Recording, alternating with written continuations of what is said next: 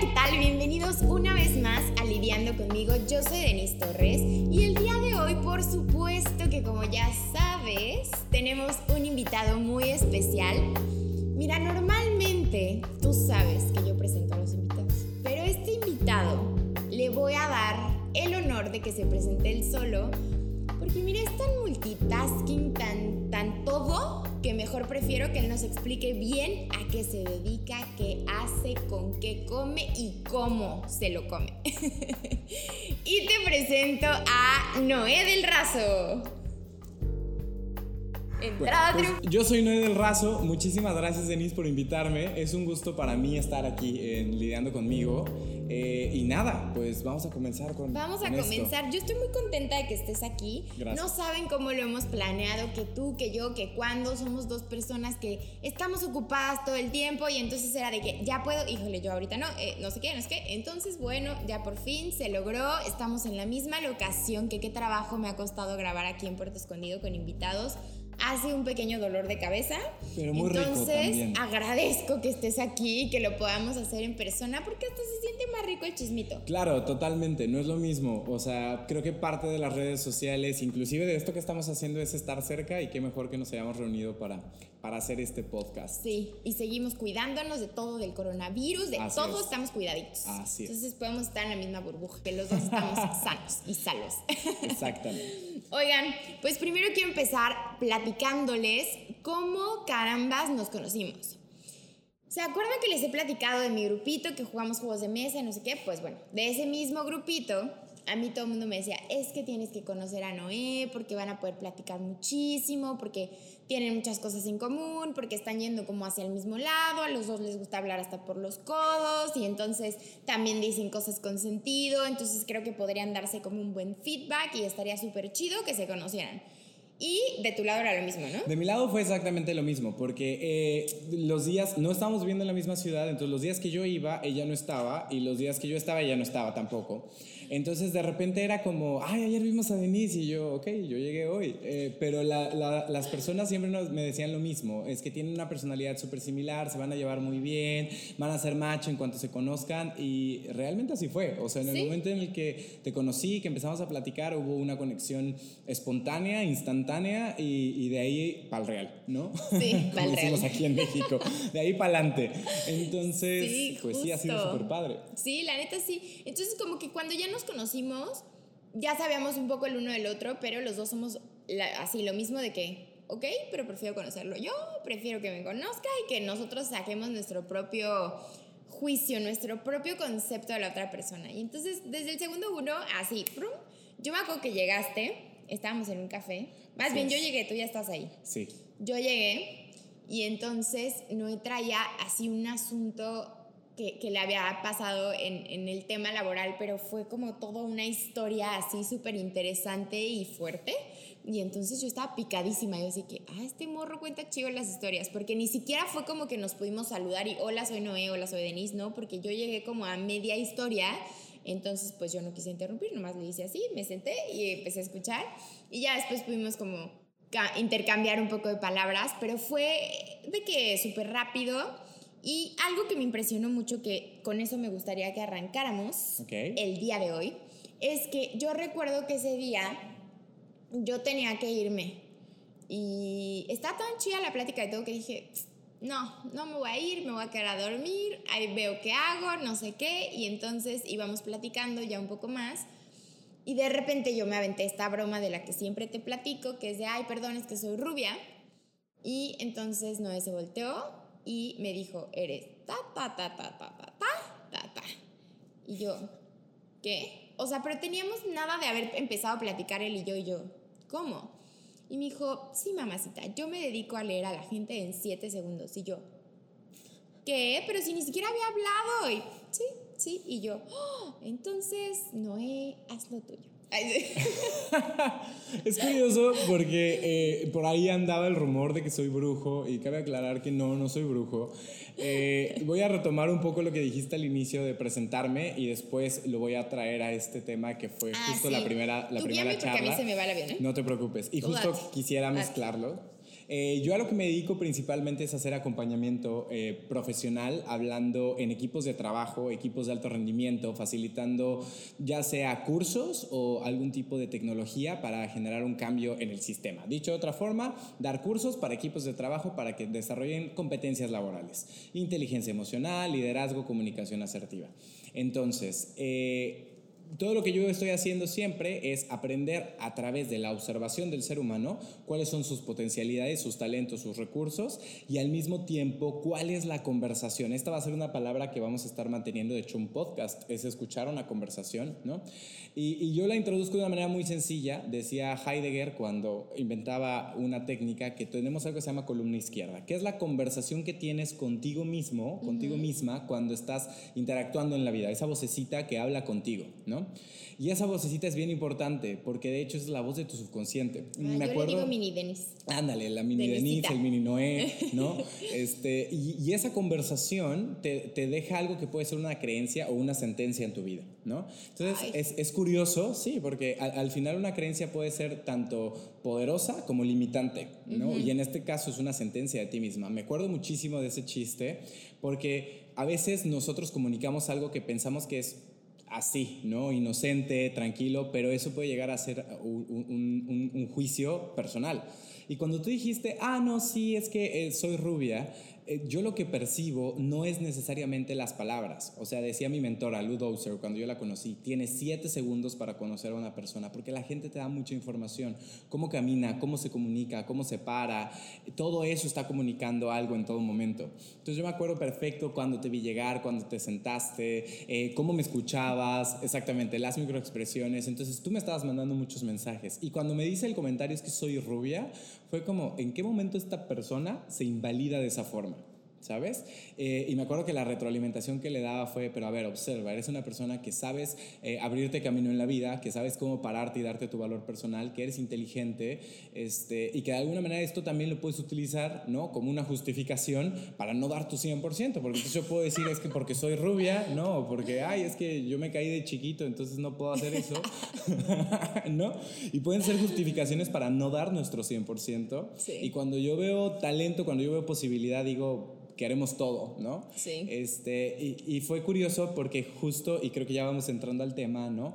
Justo eso es algo que llega a generar muchísimo conflicto en, las relaciones interpersonales. ¿Qué pasa cuando tú empiezas a decirle a la gente cosas con honestidad? ¿O qué pasa cuando alguien también te dice algo que pretende ser una crítica constructiva, pero no sabemos si verdaderamente está creando o está aportando valor? Y más allá de eso, como que lastima tu autoconcepto. ¿Qué, qué, qué haces tú en esos casos? Es que ahí, por ejemplo, que era justo lo que estábamos platicando, porque te voy a contar, yo cuando planeo un podcast, primero yo, ¿no? Me siento, la, la, la, que podré hablar con esta persona, que le podemos aportar a la gente que nos está escuchando, etcétera, etcétera. Y entonces ya después me siento con mi invitado y es como pelotear un poco el, el, el tema de lo que vamos a platicar para estar en la misma sintonía y entonces, ¡pum!, grabamos. Y entonces yo le decía, necesito que, que, nos platiques, que nos cuentes, porque a mí también esto que me ilumines en esta parte, ¿cómo podemos identificar qué es una crítica constructiva y qué es un juicio, pues, como negativo, ¿no? O sea, porque de repente... Pues estás platicando con alguien y no, sí, es que a mí me interesa muchísimo la crítica constructiva, pero ¿cómo saber de verdad qué sí es para, para construcción, para crecer, para ser una mejor persona o en lo que estés haciendo? Desarrollarte mejor o que es como un juicio que te puede tirar a, lo negativo, a lo oscuro. Entonces, yo, por ejemplo, ahí lo que, lo que hago y que ya lo he compartido aquí en Lidiando conmigo es que alguna vez mi numeróloga, yo he tomado diferentes, diversas terapias, acompañamientos, de lo que sea. A mí me gusta entrarle a todo.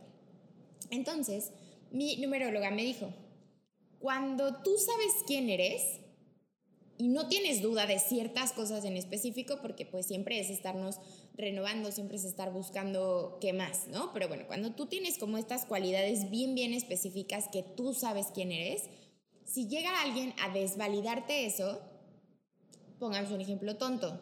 Es que con qué puedo poner un ejemplo, porque, no sé, o sea, eres una persona muy... Muy... ¿Rubia? Rubia. no sé, o sea, Hablando, ¿en qué ¿eh? contexto quieres hacerlo? No sé, solo quería dar un ejemplo, pero soy bien mala dando ejemplos. Pero bueno, que llegan y te dicen algo que tú sabes que Podemos no lo... utilizar ajá. esta misma situación como un ejemplo. Fíjate, Sí. es que tú eres así como bien dispersa. O sea, Ándale. estás empezando a hablar y de repente como que te pierdes. Ándale, ándale. Y entonces, yo sé que soy dispersa, pero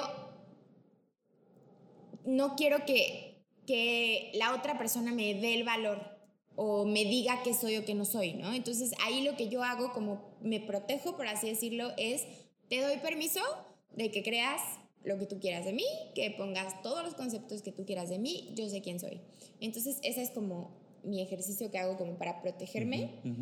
Y te digo, al final también me gustaría saber cómo diferenciar que esto fue una crítica constructiva y no es un juicio. Claro. E, Es, es, es un ejercicio un tanto complicado, porque en eso también va a caber tu humildad, tu apertura y tus ganas de desarrollarte o de crecer ante la vida.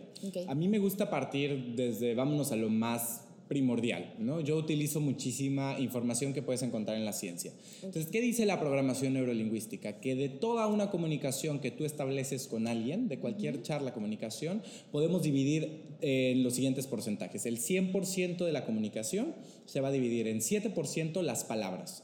O sea, solo las palabras están contenidas en el 7%. Luego el ¿Solo? 31%, solo, solo el 7%.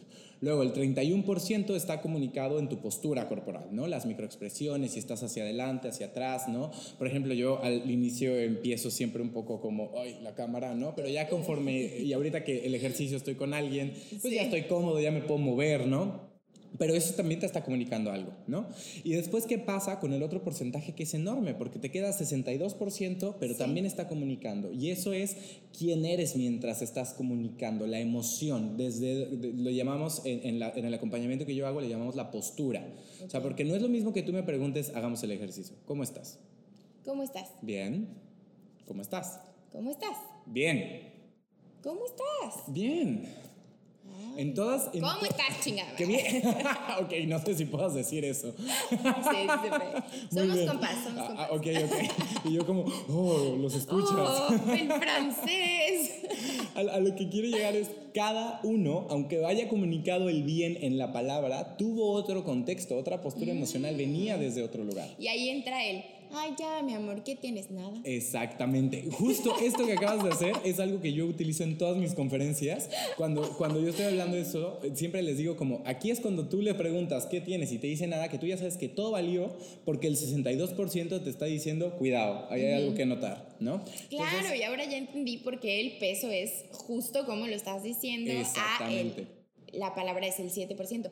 Había Exactamente, sí, porque yo, yo utilizo ejemplos muy sencillos, para eso me considero bueno. Es como cuando pensabas que le ibas a declarar tu amor en la secundaria al ser amado, ¿no? Este, y era, ¿qué le voy a decir? Y llegas todo ahí nervioso, ¿no? Todo que se te traba la lengua y probablemente no era la respuesta esperada y nunca tenía que ver con lo que le decías, tenía que ver con quién estabas vibrando, ¿no? ¿Qué, qué- qué emoción, qué postura eh, traías?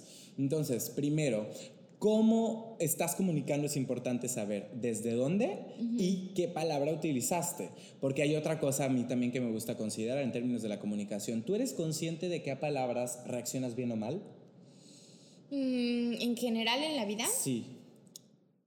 Vuelvo a Hay, hay unas palabras que sí, sí, sí, en cuanto las escucho, sí pongo como una barrera de, ay, ¿no? No, no, no sé si te puedo dar una lista ahorita, pero sí, o sea, sí puedo identificar que hay ciertas palabras que sí me hacen como, Como, exacto, todos los seres humanos tenemos. O sea, todos tenemos palabras a las que reaccionamos bien y a las que reac- reaccionamos mal. Entonces también es importante ser conscientes de ellas, pero no necesariamente para inmediatamente poner una barrera, sino para saber que ante esa palabra yo tengo una reacción. ¿Me explico? Mm, ok. Un ejemplo muy, muy eh, rápido. En mi familia, por la forma en cómo me crió, lo peor que podían decirte era güey. O sea, mi familia Mm. satanizaba el güey así como, para eso te pusimos un nombre, ¿no? Ya sabes, ¿no? Alberto Jesús con Prudencio del Razo López, ¿no? Y era como, eligieron el nombre, ¿no? O sea, para que no me pusieran güey. Y entonces cada vez que alguien me decía güey, yo era como, no, ¿pero qué indignante, qué falta de respeto. Y conforme voy yo en el, en el entrenamiento personal y en el trabajo de la vida, digo, pues, o sea, vivo en México, güey. ¿Cuánta gente me va a decir, güey, güey? O sea, todos. Justo te iba a decir, güey, yo siempre te digo, güey. No, está bien. Y al fin, exacto, pero al final es, ¿qué va a pasar? Tú puedes decirme, güey, pero tú en, en, en el 62% de la comunicación no me quieres hacer un daño. O sea, tú, tú no vienes para ofenderme, o sea, tú no estás pensando así como de, ay, le voy a recordar su trauma de la infancia. ¿Sabes? Entonces es muy importante que antes de saber cómo me estoy relacionando con las palabras es cómo yo me estoy relacionando conmigo mismo, con la información que está enfrente. Porque la gente siempre va a decir, es que me puedes hablar eh, con la verdad, o te va a decir, no, a mí no me gusta que me digas las cosas de frente, pero no se va a hacer cargo del, del yo, que es muy importante en la comunicación. Porque sí me puedo hacer cargo de lo que interpreté, de lo que sentí, de mi historia del pasado, pero desde un contexto de inteligencia emocional es cómo lo estoy escuchando. Entonces eso es muy importante. ¿Y qué más quiero decir ya para cerrar esto? Siempre en el mundo tenemos información. Los seres humanos, y, es un trabajo que, que, en ocasiones puede llegar a ser un poco complicado porque es, no es tan lógico, no es tan racional, ¿no? Pero los seres humanos llegamos a tomar personal nuestros resultados. Entonces, si yo quiero algo y lo deseo y le anhelo así con muchas ganas y no lo obtengo, entonces ah, hay algo mal conmigo mismo. Es que, ah, no soy suficientemente bueno o buena, o es que no me lo merezco, o cuando tenía tres años mi mamá no me compró una paleta roja, y entonces ya sabes, le pones toda la carga emocional de tu pasado y, y se vuelve algo que se vuelve personal, ¿no? Y por otro lado, si nosotros nos vamos también a la parte de cómo yo estoy tomando mis elecciones, porque tampoco soy mis elecciones. O sea, e, es muy importante cuando dices en, esta práctica que te da tu numeróloga, ¿no? De yo te doy permiso de que tú tengas el concepto que tengas de mí, pero yo sé quién soy. Es realmente discernir quién soy sin ego, ¿no? Este, sin orgullo, sin, o sea, simplemente el ser, porque el ser es, es, puro, es virtuoso, ¿no? Y entonces desde ahí permanecer en apertura, porque el ser también es humilde. Entonces, en el mundo solamente hay información. Si yo deseo algo con todas las cosas, con todo el corazón, con todas las ganas, con todo mi trabajo y no lo obtengo, no me está diciendo que soy insuficiente.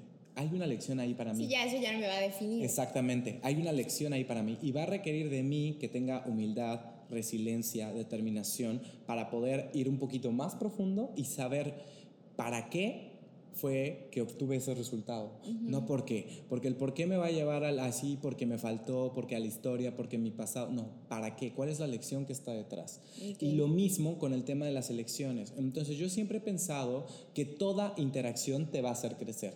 Toda. La que te agrade, la que no te agrade, cuando te digan las cosas que son la verdad y cuando te agarren a verdadazos obviamente es importante que sepas poner límites, ¿no? O sea, que aprendas a poner límites, pero decía, toda situación, y no digo yo, lo dicen mis maestros, lo dice la gente que leo, ¿no? O sea, toda información, toda situación que ocurre en tu vida te trae una lección. Entonces va, va, a depender de ti si quieres. Entonces, ¿qué pasa aquí? Cuando la gente te empieza a dar algo que le llama crítica constructiva, lo primero es que tenemos una, una conversación negativa, hablando como en general, ¿no? De ser honestos. Y como hubo una represión social en el sentido de que hay una generación que no era tan honesta y en este México tan protocolario, ¿no? Que nosotros somos muy de, oye, por favor, serías tan amable de regalarme cinco minutos porque quisiera decirte algo, es muy sencillo, ¿no? De repente hay gente que se va hasta el otro extremo y entonces es demasiado honesta o demasiado directa y nosotros llegamos a creer que es gente o muy grosera o muy violenta o maleducada, ¿no? O porque no se comunicó con honestidad, entonces llega a ser muy ruda, muy grosera, porque también sí la hay, ¿no? Gente que no te sientes así. Oye, ¿por qué me hablas así? No, o sea, justo, Como, como esta parte de, de no sé cómo reaccionar ante la honestidad. Entonces, ejemplo muy sencillo y te va a ser súper fácil posicionarte. Le entrenamos a la gente a mentir. Y por eso, y, digo le entrenamos porque ocurre. Piensa en cómo nos educaron, o, o, sea, quizá este ejemplo no vaya a ser tan puntual, pero seguro tienes uno igual. Si tú ibas a una reunión familiar, ¿no? Y estaba la tía o el tío excéntrico con algo en su ropa que fuera, ah, no sé, un sombrero rarísimo, una blusa, no sé, algo como totalmente fuera de lugar. Y ahí hay un niño de dos, tres años podría comunicar como de, ay, mira, su sombrero es horrible, o, ah, que eso no me gusta inmediatamente, ¿qué hacen los papás o los tíos? No, no digas eso. Esas cosas no se dicen. Sí, sí, sí. ¿Por qué? Porque creemos que en el hecho de ser honesto vamos a lastimar al otro. Entonces yo por eso, y, es algo que yo comunico mucho en mis relaciones interpersonales, tú me puedes hablar con la verdad, pero no me agarres a verdadazos. O sea, yo prefiero que me digas, oye, este, dame dos minutos, ¿qué crees? Esa, esa camisa que te pusiste para lidiando conmigo, híjole, fue una mala elección. Ok, ¿Sabes? Y yo, yo sabré que puedo recibirlo y que entonces viene como una crítica constructiva. Y el, y el agarrar a verdadazo sería como, agarro mi bolsita y empiezo de que no me gustó la camisa, no me gustó que no, no dobló la ropa como yo quise. Exactamente. No, no, Y entonces un día me volteo y te digo, y es que el otro día no tapaste el champú y entonces no dejaste la ropa donde te dije que iba y entonces, y entonces, y entonces, por no haberlo comunicado en el momento preciso. Exactamente, porque, porque inclusive eso, que es algo muy común que ocurre en las relaciones interpersonales, que la gente se queda callado, no quiere decir que porque no hables no comuniques. Al contrario, o sea, y, esto está, lo puedes revisar en casi cualquier tipo de psicoterapia. La indiferencia, o sea, también es un tipo de violencia. Sí, sí, Entonces, y eso también está comunicando algo, ¿no? Entonces, es, es muy importante ser conscientes de hasta qué punto estoy enviando un mensaje, ¿no? Este, y, cuál es el verdadero propósito. Hace no mucho, y lo estaba compartiendo con, con mi papá la semana pasada, eh, yo estaba dando una conferencia para una fundación. Y en esta fundación lo que pretendíamos era que la gente trabajara sus heridas personales para ser alguien mucho más resiliente al servicio. O sea, que si yo fui por decir algo, ¿no? Una persona que tuvo en mi vida experiencias de violencia, que cuando yo esté trabajando con las personas violentadas no proyecte mi dolor personal y que al contrario tampoco aconseje, perdón, no al contrario, y que no aconseje, que no sesgue, que no filtre y que sea un recipiente completamente limpio para poder mover a la gente, ¿sabes? Como, como tú solo en tu independencia vas a poder moverte hacia adelante. Eh, y de repente hubo una interrupción y fue una interrupción que decía, es que a mí no me gusta el enfoque eh, ontológico, que es una de las técnicas que manejo, ¿no? Y me decía, yo prefiero el enfoque sistémico. Y yo le decía, me encanta, pero no estábamos hablando de eso.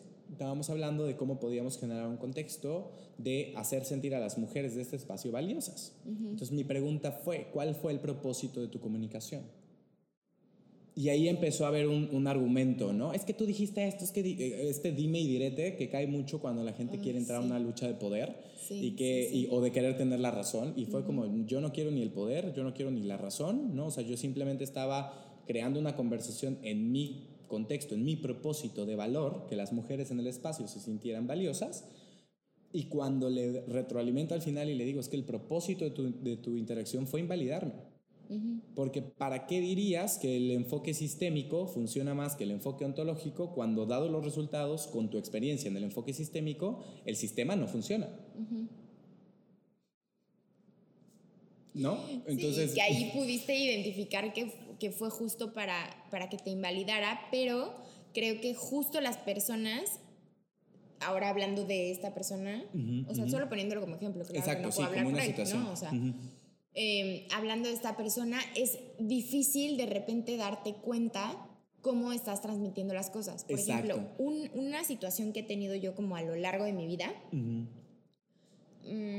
sí, no, iba a decir solo en lo laboral, pero no es cierto, laboral y personal, es que yo soy muy directa, yo soy muy, muy práctica. O sea, yo si te quiero pedir algo, voy y te lo pido. O sea, no, no puedo como... Y entonces no puedo, porque yo tengo que ser muy práctica, muy directa, porque si no se me va la onda eh, o ya no me acuerdo qué te iba a decir, o lo necesitaba en ese momento y entonces ya no supe y entonces ya, ¿sabes? O sea, yo necesito como comunicar en ese momento, pero también soy un poco mandona.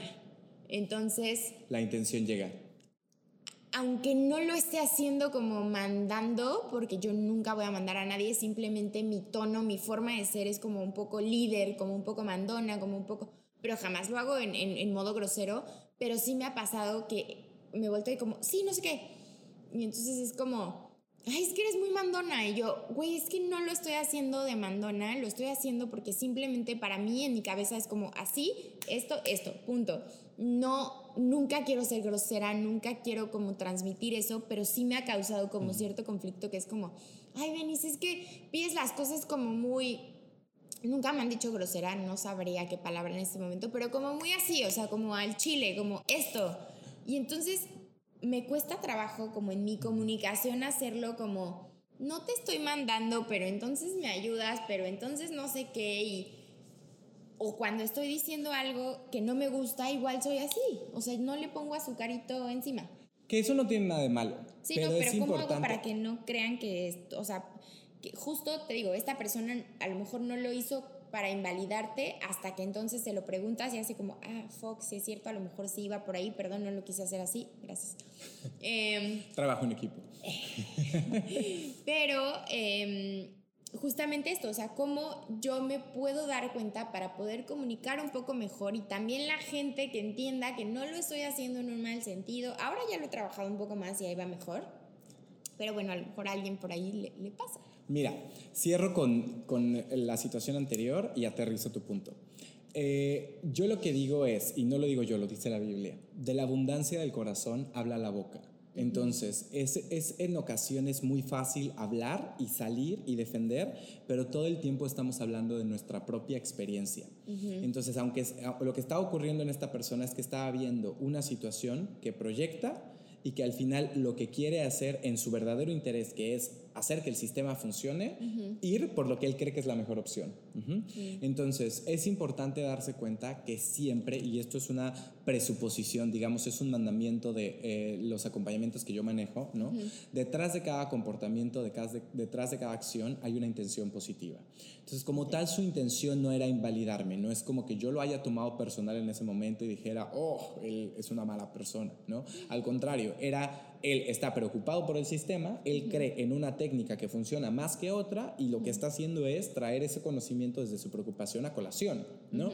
Y lo que yo le estoy diciendo es, ok, si tu propósito no es en este momento aportar, es invalidar, ¿qué después vamos a aportar? Y entonces es cuando yo busco también generar un anclaje con esta persona. Ahora, ¿a qué voy eh, o, o cómo respondería a la pregunta que me haces? Es muy sencillo. Tengo dos ejemplos y te los voy a, a contar los dos. El primer ejemplo es, es, es un, un poquito muy ajá. ¿Qué pasa si yo te digo un día que eres un caballo? Ajá. Y sales por la calle y de repente hay un tipo te dice caballo. Y dices, no, pues Noé se puso de acuerdo con este, este señor, ¿no? Le ha de haber dado 50 pesos. Este, y luego llegas a, a la tienda, no sé, algún lugar y te dicen, ay, hola, señorita caballo, ¿cómo está? Decía después, si te lo dicen dos o tres veces, tal vez vas y te compras una montura. ¿Ok? Porque mira, mis ojos están diseñados para ver hacia dónde. Pues para afuera, ¿no? Mis oídos escuchan de fuera.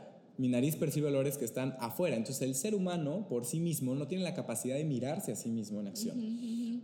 Nos miramos en función del encuentro con el otro. Entonces yo me miro como si de repente se me atraviesa fulano de tal y digo, ay, es que eres bien, quién sabe cómo.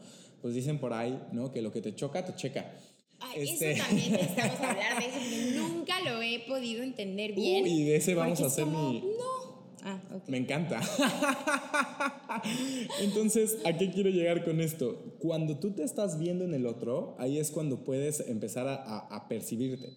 Ahora sí, segundo ejemplo, mi tío Armando. Mi tío Armando en paz descanse era una persona fascinante, una de mis personas favoritas y donde quiera que esté le mando mucho amor. Pero mi tío Armando vivía así, así, todo el tiempo. Entonces, todo el tiempo la gente le preguntaba, ¿cómo estás? Bien, y, y- y le preguntaban y era como de, ¿pero no estás enojado? No, ¿por qué? Pues, ¿qué parece? No estoy enojado. Y era como de, no, pues pinche gente todo el tiempo piensa que estoy enojado, pero yo no estoy enojado. Y, y realmente era como, dude, observa tu expresión facial, tu comunicación, el tono. Y él parecía toda la vida que estaba enojado. Entonces, hay ciertos comportamientos que todos los seres humanos tenemos, ¿no? Que, que cuando te los dicen o cuando, o cuando nos los reflejan, es como, no, yo no soy esa persona. O sea, yo lo hago de esta forma y nos encanta defendernos, porque dice Enrique Corbera, ¿no? El ego se pone cachondo. O sea, cuando te dicen algo que no va de acuerdo a tu imagen personal, entonces Ajá. inmediatamente nos vamos a la defensa. Sí. Entonces, ¿qué quiero decir con esto? Es muy probable que sí tengas esta voz como mandona, ¿no? Que a mí me encanta eh, que se elimine como esta parte de que las mujeres son mandonas, es como no, las mujeres son líderes, pero hay una forma de ser líder sin tener que ser un capataz. ¿No? O sea que hay nuevos estilos de liderazgo. Entonces, a lo que quiero llegar es probablemente en tu comunicación de forma muy subconsciente, al momento de dar la indicación, hay una parte de ti que está comunicando algo más. Y no solamente comunicas la emoción, porque ojo, y esto, eh, esto me encanta, comunicas las creencias. O sea, ¿Qué pasa cuando le comunicas a alguien o le pides, le das una indicación a alguien de tu equipo de trabajo que ya sabes que no va a hacer las cosas? Y vámonos fuera del equipo de trabajo, mamás, mm, parejas, ¿no? Que le dices, le voy a pedir a mi hijo, le voy a pedir a mi novio, novia, novie, ¿no? O sea, que, que, haga, que haga algo y por dentro tú tienes la mentalidad de no lo va a hacer. ¿Te ha pasado alguna vez? Sí. Entonces, eso también lo estás comunicando, porque es como, o sea, si yo tengo la creencia de que estoy solo en la vida, que no nací para amar, nadie nació para mí, que cada vez que yo le pido apoyo a Denise, Denise no hace las cosas, entonces si yo le digo, oye, ¿podemos grabar algo? Ya esto lo voy a estar comunicando, me explico en el subtexto, hay como mensajes ocultos detrás de la comunicación que vienen desde mi subconsciente. Entonces probablemente tú no les estés dando órdenes así de, ah, trabaja, ¿no? O sea, porque no es la idea, pero puede que haya como otras conversaciones en la, en la, en la interacción que sean 100% subconscientes que se estén manifestando, ¿no? O sea, como ¿Qué pasa si no están ahí para mí? ¿Qué pasa si no lo hacen rápido? ¿Qué tal y no entienden la importancia de lo que estamos haciendo? ¿O qué tal y pierden de vista los detalles? Entonces, son pequeñas cosas que tú tienes claras, pero que probablemente no están claras en la comunicación. Entonces, por eso es muy importante darse cuenta de tanto la información que estoy recibiendo del otro, en este caso, en el ejemplo, ¿no? Que te están diciendo, es que a veces eres mandona, ¿no? Como por otro lado, la información que tengo al yo estar comunicando al otro y ver cómo el otro la percibe. ¿Me explico? O sea, porque yo también puedo aprender de eso.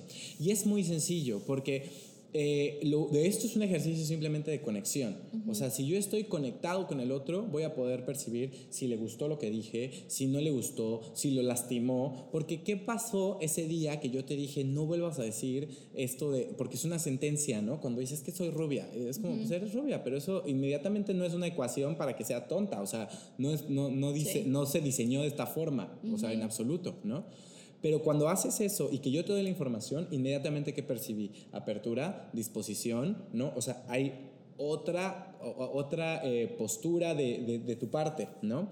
Entonces, ¿qué es importante? Cuando alguien te va a dar una crítica constructiva, que ocurre mucho, punto número uno, requiere ser muy consciente de tus creencias personales y de tus juicios personales, porque ocurre muy a menudo, y, esto es una, una eh, constante en las relaciones, que qué pasa si tú tienes la eh, creencia personal, por ejemplo, de que eres muy dispersa, ¿no? Y eso sabes que no te ha funcionado por el decir algo, ¿no? No te ha funcionado al momento de planear, ¿no? Entonces, la próxima vez que estemos planeando tú y yo algo, yo llego y te digo, ay, Denis, pero enfócate. Ahí yo ya te voy a haber aventado algo que probablemente te generó un, un, un, dolor, una herida, ¿no? O si te digo, oye Denise, ¿me permites decirte algo? Te quiero dar una crítica constructiva, ¿sabes qué? Te percibí como desenfocada. Entonces, en ese momento podría o no podría generar una herida en ti, porque ya es un juicio personal, ¿me explico? Entonces es muy importante saber... Sí, y al mismo tiempo ya estoy un poco más abierta a recibir lo que me vas a decir. Totalmente, que sí se, sí se considera, por ejemplo, en algunas técnicas de lo que hago, el pedir permiso siempre para retroalimentar, ¿no? Y no siempre, porque en ocasiones yo llego a, ¿no? A, a, que se me chispotea, ¿no? Así como, ay, chin, ¿no? Ya lo dije. Sí, pero, creo que en general la gente hacemos esto de, oye, ¿te puedo decir algo? Sí. oye, ¿podemos hablar de algo? O sea, siempre que vas a decir como algo fuerte, como alguna verdad, como algo que, que, quieres compartirle a la otra persona, justo como retroalimentación o algo así. Creo que siempre existe esta parte de, oye, ¿te puedo decir algo? Oye, ¿nos podemos echar un café? Es que te quiero platicar algo así. O sea, creo que justo cuando es un poco más intenso y un poco más para, para lo constructivo, también es un ¿cómo dices? Ya desde la intención va diferente. Pero pensemos en los niños, porque no lo dije nomás por decirlo. ¿Te acuerdas cuando te estaba dando el ejemplo de, ay, el niño, no digas esas cosas? ¿Tú crees que el niño, y esta es pregunta para tu audiencia, o sea, ¿ustedes creen que el niño tiene la intención, estamos hablando de un niño de 4 o 5 años, ¿no? ¿Tiene la verdadera intención de hacerle daño a la persona? No. No, el niño está comunicando auténticamente su experiencia. Pero lo que pasa es que nosotros adultos ya tenemos un montón de ruido ya tenemos experiencias personales, ya tenemos suposiciones, ya tenemos juicios de los otros, ¿no? Entonces, todo eso genera demasiado ruido, tanto para comunicarle al otro una crítica constructiva como para recibirla. Entonces, es muy importante saber que la gente no te va a querer hacer daño aunque lo haga. O sea, e, es, es, como yo lo platicaba también en sesión la semana antepasada, creo, y le decía, es que fíjate, e-, era una situación chistosa y creo que en este momento también podría ser bueno compartirlo, ¿no? O sea, de repente las personas que tienen esta sensación de inseguridad o de poca certeza ante la vida, yo le decía, es que no, no puedes controlar la vida como tal, pero al final es, tampoco vas a pensar que Dios o el universo o el poder supremo se despierta todos los días de tu vida pensando cómo te va a arruinar la vida. ¿Sabes? También eso es como ego, o sea, es como no eres tan importante. Lo siento, o sea, eres muy importante, pero no como para que el universo conspire, en tu contra, ¿sabes? y, y, al final es como también les decía, puede ser pronoico en lugar de paranoico. ¿Y qué tal y conspira todo el tiempo a tu favor? O sea, todo tiene que ver con cómo estás relacionándote. Entonces, hablando de lo de las críticas, Toda información siempre te va a nutrir, toda retroalimentación siempre te va a nutrir, pero va a requerir en ti que tengas la intención de, investigar, ¿no? ¿Qué pasa si tú, después de escuchar un enfoque un poquito más freudiano, ¿no? Cuatro o tres personas te dicen, oye, este, pues estás siendo muy mandona pues entonces fuera del espacio que tú sentiste como, eh, y esto es una práctica que lo pueden hacer, ¿no? O sea, si ya escuchaste dos, tres, cuatro veces la misma información, puedes salirte, ¿no? O sea, estar en tu espacio seguro, en tu casa, en tu carro, ¿no? Y tomarte cinco minutos para platicar contigo mismo, para lidiar contigo. Y entonces, oye, ¿por qué te estarán diciendo que estás muy mandón? Obsérvalo, ¿sabes? Y entonces empezar a hacer esta introspección, porque al final es cierto, no nos miramos a nosotros mismos. ¿no? Sí, sí, cuesta un poco más voltear y yo, y por ejemplo, también ahorita que decías de... Espérame, lo, lo, estoy reteniendo porque llevo guardándomelo y si no te lo digo se me va a ir como se está a punto de irse. Ah, ya. Que el mundo no está como conspirando en tu contra, ¿no? o, o, todo a tu favor o bla, bla, bla.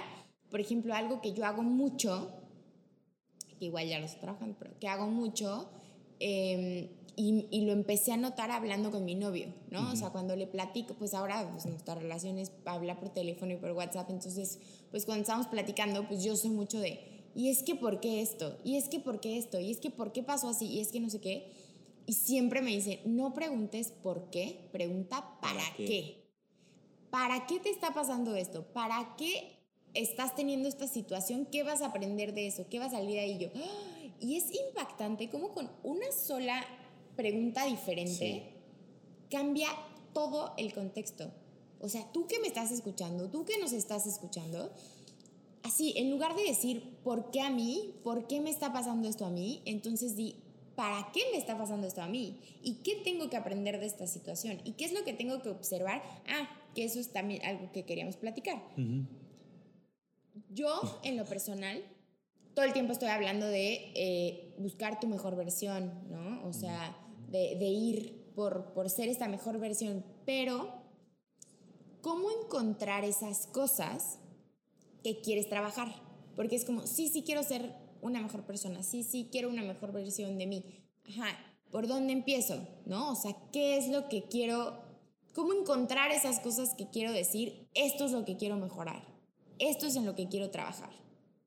Híjole, es que son como 20 temas. Ya voy a tratar de. Tenemos que hacer otro. No, voy a tratar, voy a hacer lo mejor por ser muy puntual. El, cable. el micro, pero tenemos mucho cable. Y yo. Gracias. Este, voy a hacer mi mejor eh, esfuerzo por responder todas eh, separadas. Fíjate.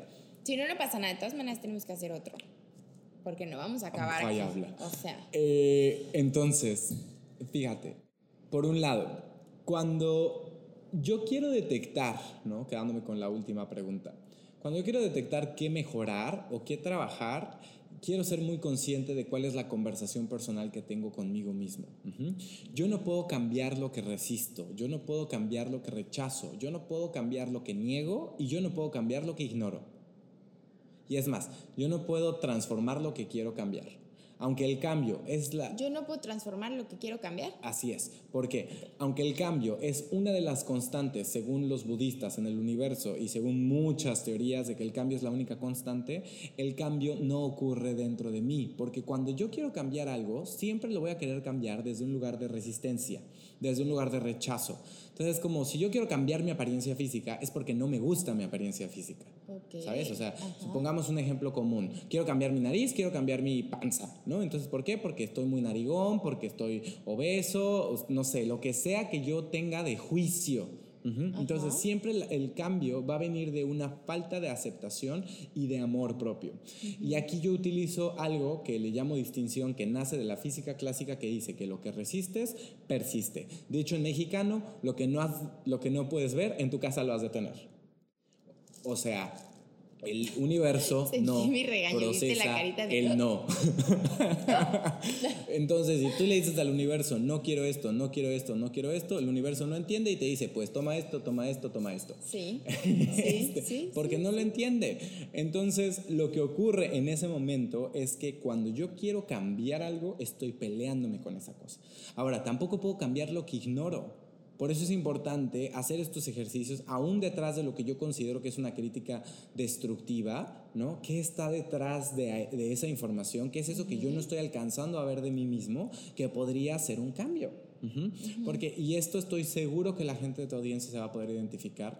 Este, no, hice como así porque me dio escalofrío. Ah, yo creí que me estabas como alguien de tu o sea, me audiencia, dio un o sea, escalofrío, tú. pero le di como un codazo. Y yo de que, ay, sí, Ah, y yo como, Aquí estoy escuchando, sí. Dime, dime.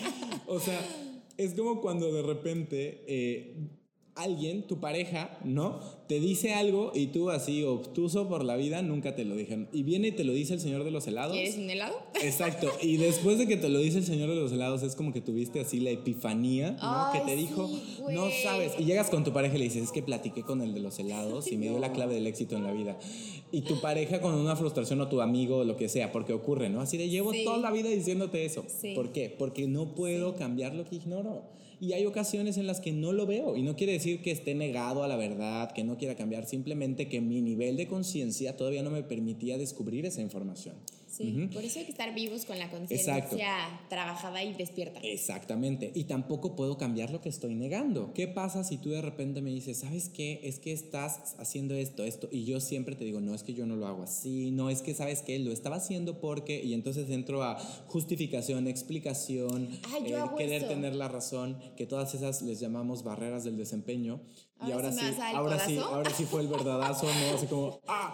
Casual. Yo hago eso. Sí, porque al final es, si tú niegas lo que podría estar ahí, entonces tal vez no lo vas a poder transformar.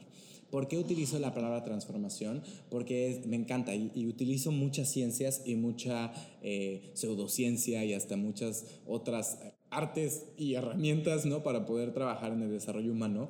Pero dice esto, la energía no se crea ni se destruye, solo se transforma. Y si yo quiero cambiar, estoy viniendo desde un lugar de falta de aceptación y solamente puedo transformar en mi vida lo que acepto. Es como, y este ejemplo te va a encantar y yo lo utilizo siempre que estoy trabajando con gente. Imagínate que mi objetivo personal es querer bajar de peso. ¿Qué generaría yo en mi cabeza y en mi cuerpo si durante un año disciplinadamente estoy yendo al gimnasio, estoy en un régimen alimenticio, estoy tomando suplementos alimenticios y estoy haciendo ejercicio durísimo diciendo me caga cómo me veo, no me gusta ser gordo, no me gusta mi imagen en mi conversación intelectual? Oh. ¿Qué va a pasar en un año?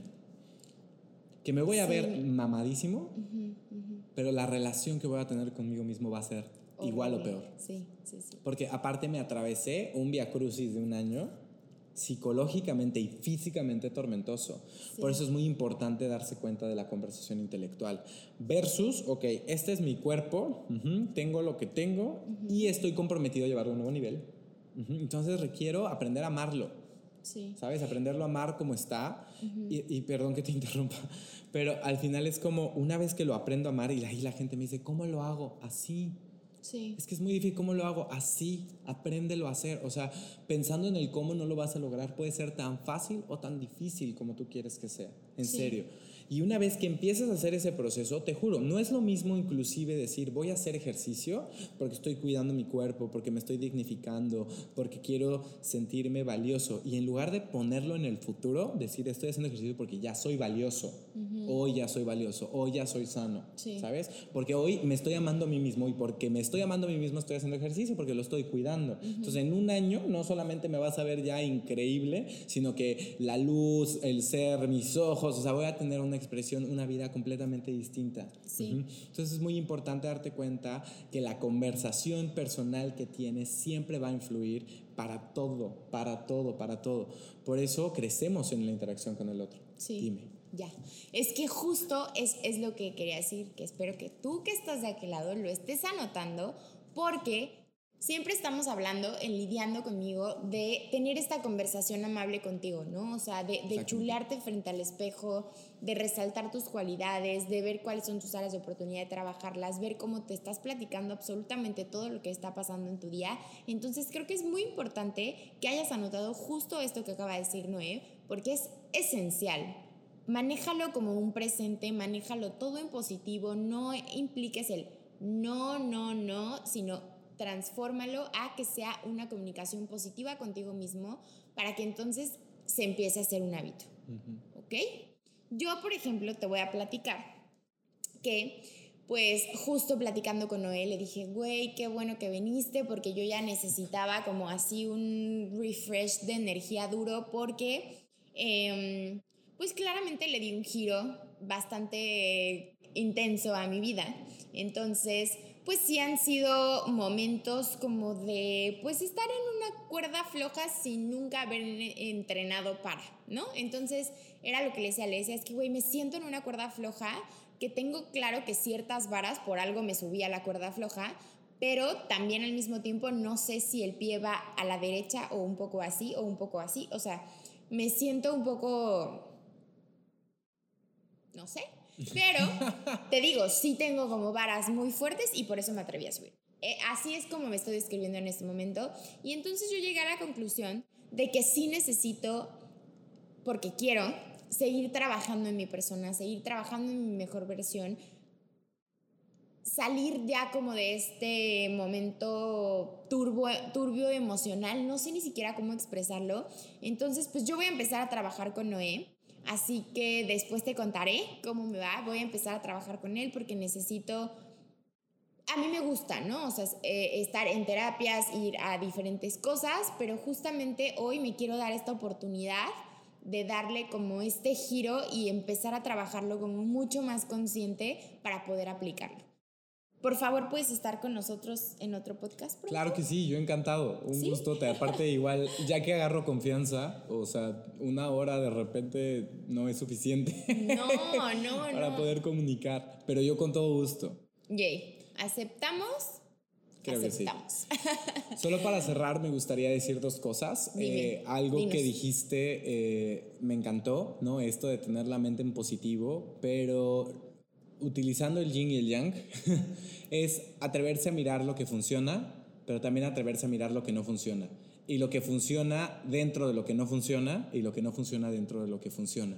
O sea, es, es, toda luz va a crear una sombra. Entonces nosotros requerimos ser conscientes también de nuestra sombra, de nuestros errores, mirar lo que en ocasiones nos hace sentir incómodos, inadecuados. Y desde ahí entonces también poder eh, soldar con luz. Pienso mucho en, el kintsugi, ¿no? que es una técnica japonesa de restauración que es toda herida emocional que yo tenga la voy a soldar en, en, en amor, en virtud, en luz pero no desde el positivismo, no desde el, ay, sí, me mintieron, no pasa nada, voy a vivir en engañada toda la vida. No, o sea, es aprender a sanar, manejar mi emoción, mirar lo que dolió y entonces sí ver cómo puedo seguir dando mi mejor versión a todo el mundo sin necesidad de tener rencores, resentimientos, juicios, estereotipos, etiquetas, traumas y todo, todo ese lastre emocional que cargamos como seres humanos.